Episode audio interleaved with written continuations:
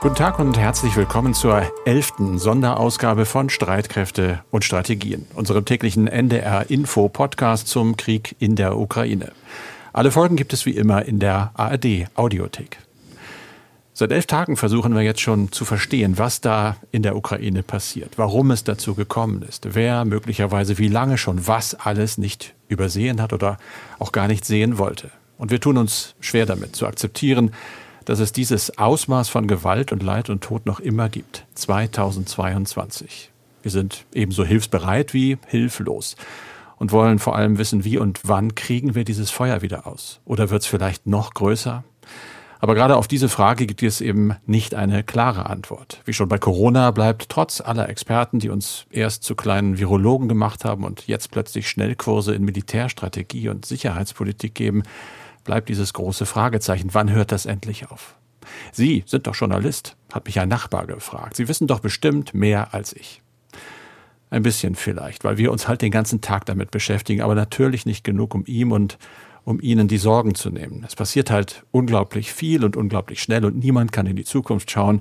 Im Moment würde ich sagen, nicht mal bis morgen so richtig. Aber was wir gemeinsam tun können und tun, ist Puzzleteile zu finden, sie dann irgendwie zusammenzusetzen, damit das Bild wenigstens vollständiger wird und ein bisschen klarer. Das machen wir auch bei Streitkräfte und Strategien. Ich spreche also wieder mit Andreas Flocken, unserem sicherheitspolitischen Experten bei NDR Info über den Krieg in der Ukraine. Mein Name ist Carsten Schmiester. Ich war lange ARD-Auslandskorrespondent, zuletzt in Stockholm mit dem Baltikum als Teil des Berichtsgebietes und arbeite jetzt zusammen mit Andreas in der Aktuellredaktion von NDR Info. Wir nehmen dieses Gespräch auf am Sonntag, den 6. März um 16 Uhr. Andreas, wie immer die erste Frage, wie ist die Lage in der Ukraine selber? Die schrecklichen Bilder wollen natürlich nicht aufhören. Es gibt neue Meldungen von Gewalt, von Beschuss von Städten. Was ist dein aktueller Überblick? Ja, in der Hafenstadt Mariupol war ja ein weiterer Versuch geplant, einen humanitären Korridor einzurichten. Am Samstag war das äh, ja gescheitert, weil der Korridor unter Feuer genommen wurde. Heute sollte es eigentlich einen zweiten Versuch geben, einen humanitären Korridor einzurichten, aber auch das hat nicht geklappt. Die Behörden von Mariupol teilten am Nachmittag mit, es könnten keine Zivilisten die Stadt verlassen, weil die Stadt unter Beschuss der russischen Truppen liege. Und die Lage in Mariupol Mariupol am Asowschen Meer ist weiterhin katastrophal. Die rund halbe Million Menschen dort sind seit Tagen von Wasser und vom Strom abgeschnitten. Eigentlich war eine mehrstündige Feuerpause bis zum Abend vereinbart, aber auch, wie gesagt, dieser zweite Versuch ist gescheitert. Die Evakuierung musste gestoppt werden. Am Montag wollen nun eine ukrainische und eine russische Delegation zum dritten Mal zusammenkommen, um über eine Feuerpause zu verhandeln. Aber bei den humanitären Korridoren muss man immer im Kopf haben, auch wenn man diese einrichtet, Sie können letztlich auch dazu führen, dass danach die ganze Stadt massiv unter Feuer genommen wird, weil die russischen Streitkräfte die Ortschaft dann quasi als legitimes militärisches Ziel betrachten, weil die Zivilisten dann ja aus ihrer Sicht evakuiert worden sind. Das sind Erfahrungen, die man in Syrien gemacht hat. Wir haben das Beispiel Aleppo und die Stadt wurde ja damals letztlich nach einer Evakuierungsoperation in Schutt und Asche gelegt in Syrien, vor allem durch Luftangriffe. In der Ukraine könnten das dann Artillerieschläge sein, die noch viel, viel verheerender sein könnten. Wir lesen im Moment ja relativ viel über Parallelen. Syrien ja damals oder ja eigentlich immer noch und jetzt die Ukraine. Russland habe in Syrien, ich sag's mal salopp und zynisch geübt, habe Militärstrategien und neue Waffen ausprobiert. Ist das wahr und ist das, was wir in Syrien gesehen haben, jetzt die Zukunft der Ukraine ganz unmittelbar? Ich würde sagen, das kann man nicht unbedingt vergleichen. In Syrien hatten wir vor allem die russischen Luftstreitkräfte, die dort eingesetzt worden sind. In der Ukraine sind auch vor allem Bodentruppen im Einsatz. Und wir sehen das ja jetzt auch im Augenblick in Kiew. Dort äh, ist es zwar noch vergleichsweise ruhig, aber möglicherweise ist das die Ruhe vor dem Sturm. Denn die russischen Streitkräfte stellen sich dort weiterhin auf, vor allem im Norden der Stadt. Aber zudem rücken sie auch immer weiter im Westen vor. Dort hat es inzwischen auch Luftangriffe auf Ortschaften Ortschaften in der Nähe von Kiew gegeben. Und das Ziel, das ist einfach sichtbar, ist ganz offensichtlich ein Belagerungsring zu errichten. Und möglicherweise ist man jetzt bereits dabei, schweres Gerät, insbesondere Artillerie, in Stellung zu bringen. Denn vor allem Kiew ist weiterhin, das muss man so sehen, der Schwerpunkt des russischen Angriffes, nicht zuletzt, weil dort offenbar weiterhin Zelensky und die ganze politische Führung der Ukraine sich aufhalten. Und eines der Kriegsziele von Putin ist ja, die ukrainische Führung abzusetzen bzw. zu stürzen. Wir hören von Demos in besetzten Städten. Was weißt du darüber? Wir haben ja die südukrainische Hafenstadt Cherson am Schwarzen Meer. Die ist am Wochenende von russischen Truppen eingenommen worden. Die Stadt hat fast 300.000 Einwohner und wird ja jetzt von Russen kontrolliert. Aber äh, militärischen Widerstand gibt es da ja offensichtlich nicht mehr. Der Bürgermeister hat die Stadt praktisch an die russischen Truppen übergeben. Und in Cherson sind am Wochenende viele Einwohner auf die Straße gegangen und haben demonstriert. Sie haben ukrainische Flaggen geschwenkt und haben protestiert. Es gibt davon mehrere Videos im Netz und mhm. einige dieser Demonstranten sind sogar auf gepanzerte Fahrzeuge geklettert und sie haben damit deutlich gemacht, dass die Russen nicht willkommen sind. Und insofern ist das auch ein passiver Widerstand der Bevölkerung und es ist in meinen Augen ein erster Hinweis darauf, mit welchen Problemen die russischen Besatzer rechnen müssen, mit welchen Problemen sie konfrontiert sind, wenn sie wirklich das ganze Land dauerhaft besetzen wollen. Denn dann müssten sie sie vermutlich eine eigene Verwaltung aufbauen, denn viele Ukrainer, das ist absehbar, werden nicht kooperieren. Und vermutlich sind das Situationen, auf die sich die Russen überhaupt nicht eingestellt haben. Und möglicherweise wird es solche Proteste auch in anderen Ortschaften und Städten geben. Kann so etwas, das ist ja praktisch psychologische Kriegsführung, kann so etwas zumindest in Teilen den, die Moral der Angreifer auch brechen? Man hört ja immer wieder, dass da angeblich wehrpflichtige Russen in die Ukraine geschickt worden sind, ohne dass man ihnen wirklich gesagt hätte, was sie da machen sollen, dass die gedacht haben, wenn, wir werden hier mit Blumen empfangen und nicht mit Flaggen und Demonstrationen. Ja, natürlich kann sowas die Moral der Truppe erheblich schwächen, wobei nach meiner Kenntnis in der Ukraine keine Wehrpflichtigen im Einsatz sind. Das sind alles in erster Linie Zeit- oder Berufssoldaten. Wehrpflichtige hat man möglicherweise genötigt, einen entsprechenden Zeitvertrag zu unterschreiben. Aber natürlich sind das Herausforderungen, die unheimlich schwierig sind. Aber Carsten, lass uns noch einmal zu den diplomatischen Bemühungen kommen. Es hat ja eine ziemliche überraschende Verhandlungs- oder Vermittlungsmission von Israel gegeben. Premier Premierminister Naftali Bennett war erst in Moskau bei Putin, hat dann mit dem ukrainischen Präsidenten Zelensky gesprochen und dann auch mit Bundeskanzler Olaf Scholz. Wissen wir inzwischen, was dabei möglicherweise herausgekommen ist? Das wissen wir nicht. Es gibt keine Details und ich glaube, das ist eher ein gutes Zeichen, denn äh, wenn das krachend gescheitert wäre, dann wüssten wir das wahrscheinlich. Also mir gibt das auch aus der Erfahrung der vergangenen Jahre und Konflikte eher ein bisschen Hoffnung. Bennett selbst hat allerdings die Erfolgsaussichten dieser Vermittlungsmission als not great bezeichnet also als nicht besonders groß. Er will trotzdem seine Bemühungen um den Dialog fortsetzen. Wörtliches Zitat, wir werden weiterhelfen, solange wir darum gebeten werden. Und Zelensky, der ukrainische Präsident, ein Jude, hatte ihn gebeten.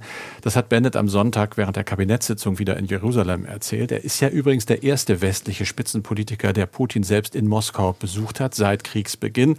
Dann ist er nach Berlin gereist, hat sich mit Scholz beraten, er hat sich auch abgestimmt natürlich mit Washington, mit äh, Frankreich, das wissen wir. Auch da wird viel hin und her telefoniert.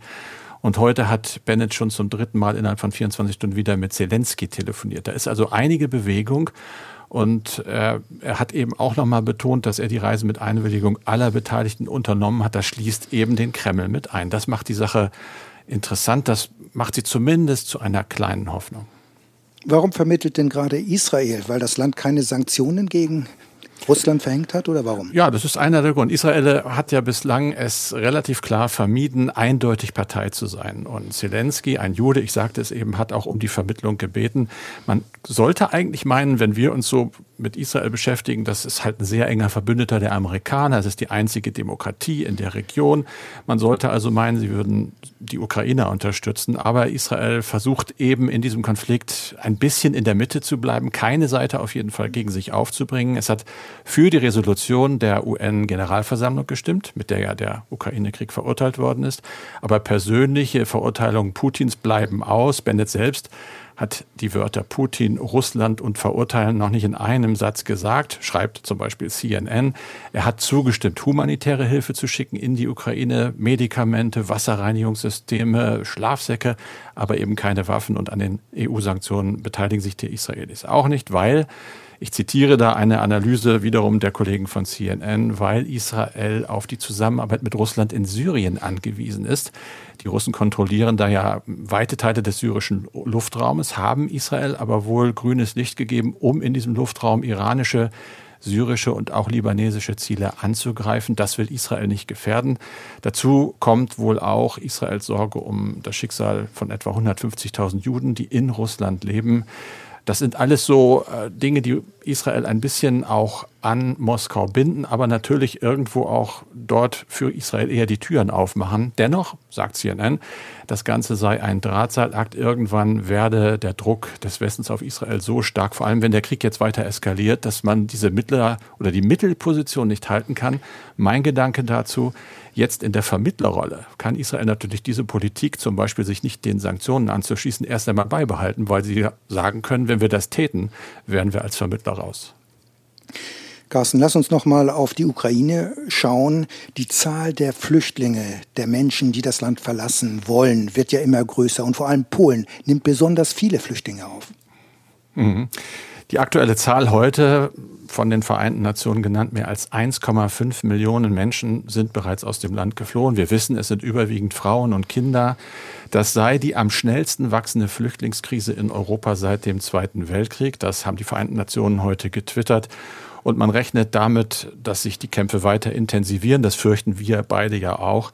Und in der Konsequenz, dass dieser Flüchtlingsstrom nicht nur weitergeht, sondern auch noch viel stärker wird, bis zu vier Millionen Menschen, wird vermutet, könnten wirklich das Land verlassen müssen. In Polen sind jetzt schon wahrscheinlich heute etwa eine Million angekommen. Gestern waren es 922.400. Damit ist Polen wirklich das Land, das die meisten Flüchtlinge aufnimmt. Und es gibt die Berichte ja von den Grenzen mit großer Warmherzigkeit, mit, mit unendlicher Aufnahmebereitschaft. Also das ist schon sehr, sehr eindrucksvoll, was man da kriegt. Aber es kommen ja auch welche nach Deutschland übrigens. Fast 40.000, das ist die Zahl, die mir da heute äh, im Internet begegnet ist, in den Nachrichtenagenturen. Man beruft sich da auf das Bundesinnenministerium. Alleine im Vergleich zu gestern 10.000 mehr. Also das geht auch äh, richtig hoch, die Zahl. Und in Berlin sagt mittlerweile, wir können eigentlich nicht mehr. Unsere Aufnahmestrukturen sind überfordert. Die Neuigkeit an diesem Sonntag ist also, die Geflüchteten werden nun auch auf andere Bundesländer verteilt. Und man weiß im Prinzip auch nicht so genau, sagt das Innenministerium, wie viel wirklich kommen, weil es gibt keine Grenzkontrollen.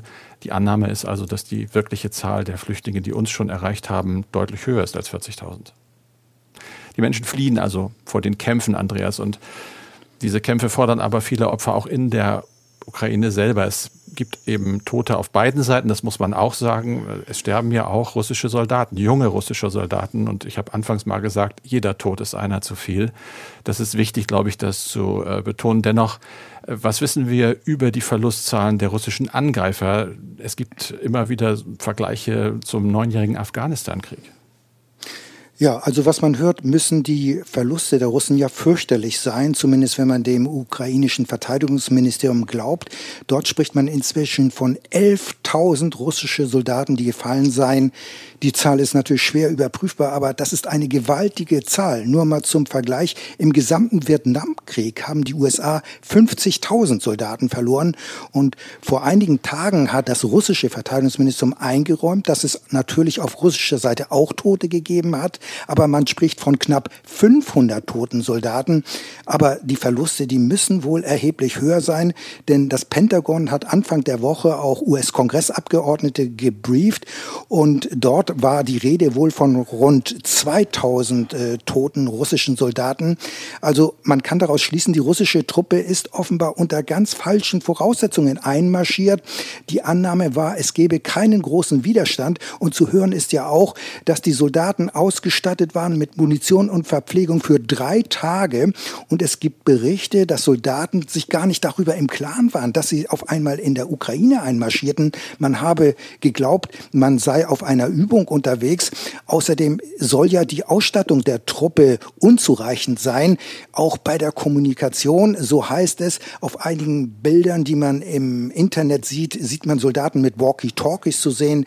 Auch wenn man das alles mit Vorsicht betrachten muss, da ist ja auch viel Propaganda ähm, dabei. Aber grundsätzlich muss man sagen, offensichtlich ist der ursprüngliche Operationsplan nicht aufgegangen, zumal es offenbar auch so ist, dass äh, die russischen Truppen zunächst mit rund 50.000 Soldaten mit dem Angriff begonnen haben von drei Seiten, obwohl mehr als 150.000 Soldaten an der Grenze bereitstanden. Es hat offenbar, so würde ich das jetzt aus der Ferndiagnose her so sehen, gravierende Fehler bei der operativen Planung gegeben. Äh, und dazu muss man auch sagen, die Ukraine ist fast zweimal so groß wie Deutschland, hat fast 40 Millionen Einwohner und es wäre auch eine dauerhafte Besetzung des Landes mit rund 150.000 Soldaten wäre überhaupt nicht möglich. Immer vorausgesetzt, es gibt weiterhin diesen heftigen Widerstand in der Bevölkerung. Und wir haben den Eindruck, dieser Bevölkerung wird nicht abschwächen, sondern eher noch zunehmen. Du hast den Vietnamkrieg äh, erwähnt. Ich war ja auch mal Korrespondent in Washington und habe mich natürlich viel mit diesem Krieg und auch mit dem Verlauf und seinem Ende befasst. Und dass der überhaupt zu Ende gegangen ist, hatte ja auch viel mit dem Umschwung der öffentlichen Meinung zu tun. Da gab es Walter Cronkite, den berühmten Fernsehmoderator, und es hieß immer, if you lose Cronkite, you lose the war die öffentliche Meinung, wenn du diese horrenden Zahlen von Verlusten sagst, wird in, den, in Russland natürlich so nicht beeinflusst, weil dieser Krieg wahrscheinlich vor den Augen der Russen verborgen bleibt. Das war eben beim Vietnamkrieg ganz anders. Aber ich denke mir, die Militärführung wird doch sehen, was da passiert. Sagen da nicht vielleicht auch langsam die ersten Mal in Richtung Putin, wir halten das nicht durch? Ja, das weiß ich nicht. Ich vermute das, aber äh, Putin mhm. ist ja sehr abgeschlossen. Aber nichtsdestotrotz, ich würde schon sagen, auch diese Zahlen werden, wenn diese wirklich so wahr sind, werden auf Dauer nicht durchzuhalten sein, dass sie der Öffentlichkeit verborgen bleiben. Denn offiziell handelt es sich ja aus russischer Sicht nicht um einen Krieg, sondern um eine spezielle Militäroperation. Und sollten wirklich mehrere tausend russische Soldaten in etwas mehr als einer Woche getötet worden sein, dann kann man ja wirklich nicht mehr von einer Spezialmilitäroperation Operation sprechen. Und nur noch mal zur Erinnerung. In Afghanistan hat die Sowjetunion 15.000 Soldaten verloren in zehn Jahren und jetzt möglicherweise mehrere tausend tote Soldaten in zehn Tagen. Also mit steigender Tendenz mit jedem Kriegstag. Also ich glaube, da werden auf Dauer auch durch Moskauer Mediengesetze dieses nicht unter den Deckel halten können. Und damit würde auch Putin, das Putin-Regime im Innern erheblich unter Druck geraten. Und aus diesem Grund muss Putin eigentlich auch das Interesse haben, den Ukraine-Krieg schnell zu beenden. Denn nach außen wirkt er immer sehr kraftmeierisch und schlägt wirklich harte Töne an. Aber bei Fortdauer des Krieges kann dieser Krieg das Regime Putin wirklich zum Wanken bringen. Das würde ich jedenfalls so sehen. Carsten, lass uns aber noch einen anderen Aspekt ansprechen. Du hast ja eingangs darauf hingewiesen, du bist zuletzt ARD-Korrespondent in Stockholm gewesen, warst zuständig für den nordischen Raum und das Baltikum. Dein Wohnsitz war offiziell im neutralen Schweden, das ja offiziell neutral ist. Ein Land, das seit mehr als 200 Jahren in keinem Krieg verwickelt war und immer sehr viel Wert auf seine offizielle Neutralität gelegt hat. Angesichts des Ukraine-Krieges könnte sich das möglicherweise ändern? Drängt es Schweden möglicherweise nicht am Ende doch noch in die NATO? Also von Neutralität erstmal kann ja schon lange gar nicht mehr gesprochen werden. Es heißt offiziell Bündnisfreiheit, zumindest im Frieden. Und tatsächlich, Schweden wie übrigens auch Finnland äh, arbeiten mit der NATO eng zusammen. Sie haben sogenannte Host Nation Support Abkommen unterzeichnet. Das heißt also, ich habe mal bei der NATO genau nachgeguckt, HNS, Host Nation Support, wird definiert als zivile und militärische Hilfe, die in Frieden, Krise und Krieg von einem Gastland für alliierte Streitkräfte und NATO-Organisationen geleistet wird, die sich auf dem Territorium des Gastlandes, also auf schwedischem Boden befinden oder durch diesen Reisen da ist also schon eine ziemlich große Nähe da. Das war bislang zu meiner Zeit auch noch Konsens, also bis zum letzten Jahr. Ich bin da etwa vor einem Jahr weggezogen. Das hat sich tatsächlich geändert. Es gibt eine neue Umfrage. Die Befürworter eines bislang immer mehrheitlich abgelehnten NATO-Beitritts sind in der Mehrheit sehr, sehr knapp, 51 Prozent. Aber immerhin innerhalb eines Monats sind neun Prozent dazugekommen. Entsprechend kleiner wird die Zahl der Leute, die das ablehnen. Zehn Prozent weniger, 27 Prozent. Also das sieht so aus, als könnte das tatsächlich so kommen. Und es gibt Wahlen im Herbst. Äh, die rot-grüne Minderheitsregierung ist in Schwierigkeiten. Es könnte durchaus dazu kommen, dass es eine bürgerlich geführte Regierung gibt, oft ja auch Minderheitsregierungen in Schweden. Dann mit äh, den Schwedendemokraten, das sind Rechtspopulisten. Jetzt sollte man eigentlich glauben, dass die jubeln, wenn es in die NATO geht. Das haben sie bislang aber nicht. Aber auch da kündigt sich schon an, dass sie eventuell umkippen, wenn es ihnen denn die Regierungsbeteiligung bringt. Also bei Schweden würde ich sagen, die Richtung ist klar erkennbar. Carsten, wir haben auch diesmal Reaktionen in Form von Mails bekommen. Ganz genau. Und wir haben uns vorher mal angeguckt, welche nehmen wir heute mal. Als erst, und da zitiere ich zwar in Auszügen, aber mal etwas länger, Christoph Behle, der hat uns leider nicht geschrieben, wo er wohnt, aber Egal, er schreibt, leider finde ich Ihre Berichterstattung zum Thema Ukraine-Krise sehr mangelhaft. Konkret geht es mir um die Darstellung der Motivation Putins in diesem Konflikt. Es wird weiterhin von Ihnen zugrunde gelegt, dass es Putin um Sicherheitsgarantien seitens der NATO ginge. Aufgrund dieser Annahme diskutieren Sie mögliche Auswege aus diesem Konflikt gilt Ihre Annahme nicht. So sind viele Ihrer Ideen haltlos, schreibt Christoph Behle. Putin, schreibt er weiter, möchte Russland zu, Zitat, alter Stärke zurückführen. Das bedeutet, er möchte Staaten wie Weißrussland, die Ukraine und vermutlich auch das Baltikum entweder direkt Russland einverleiben oder doch zumindest diese als Vasallenstaaten, wie er sich ausdrückt, halten.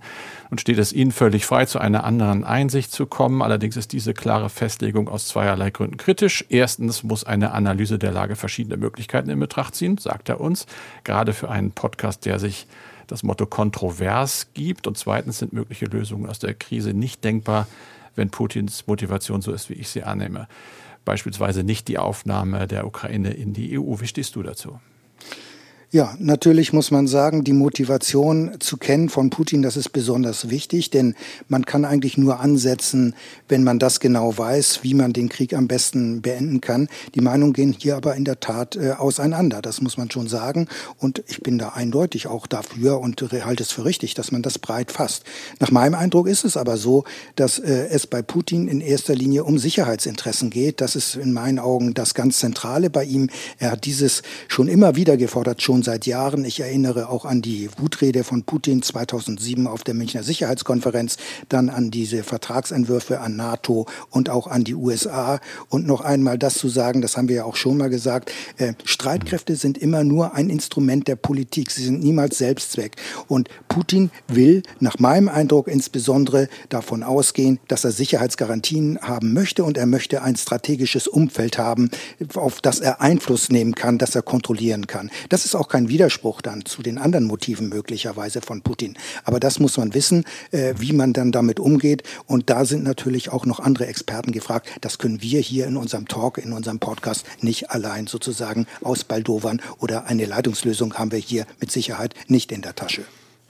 Zweite Mail von Tobias Kercher aus Hamburg. 2014 setzte Russland bei der Annexion der Krim die grünen Männchen ein. Russische Spezialeinheiten, schreibt er, die ohne erkennbare Hoheitszeichen neutral uniformiert waren. Die Frage, kommt eine solche Art der hybriden Kriegsführung auch für westliche Länder zur Unterstützung der Ukraine in Frage?